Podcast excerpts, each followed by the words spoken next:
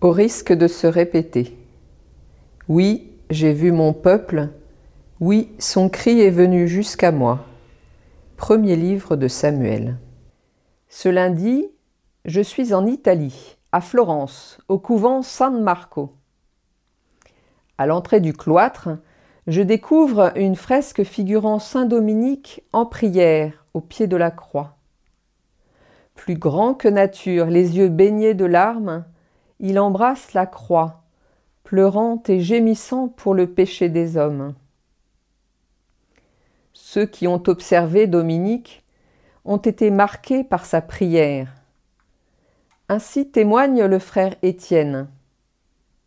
Dans la nuit, alors qu'il priait, tant de gémissements et de lamentations sortaient de lui avec violence, que les frères, qui étaient à proximité, étaient tirés de leur sommeil, et certains d'entre eux étaient bouleversés jusqu'aux larmes. À mon tour, devant cette fresque, j'entends son cri. Mon Dieu, mon Dieu, ma miséricorde, que vont devenir les pécheurs? Mon Dieu, mon Dieu, Dominique s'y reprend à deux fois, comme Jésus sur la croix. L'un et l'autre dans la détresse la plus profonde, supplie le Père. Et deux fois même.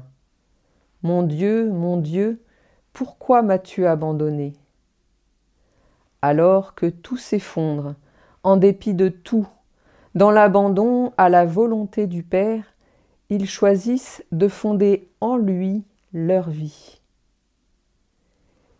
Et nous aussi, nous contemplons aujourd'hui le même Dieu par amour des hommes, il nous a donné son Fils unique, afin que quiconque croit en lui ne se perde pas, mais obtienne la vie éternelle. Mon Dieu, mon Dieu, en toi je mets ma confiance, toi qui as envoyé ton Fils, non pour juger le monde, mais pour le sauver.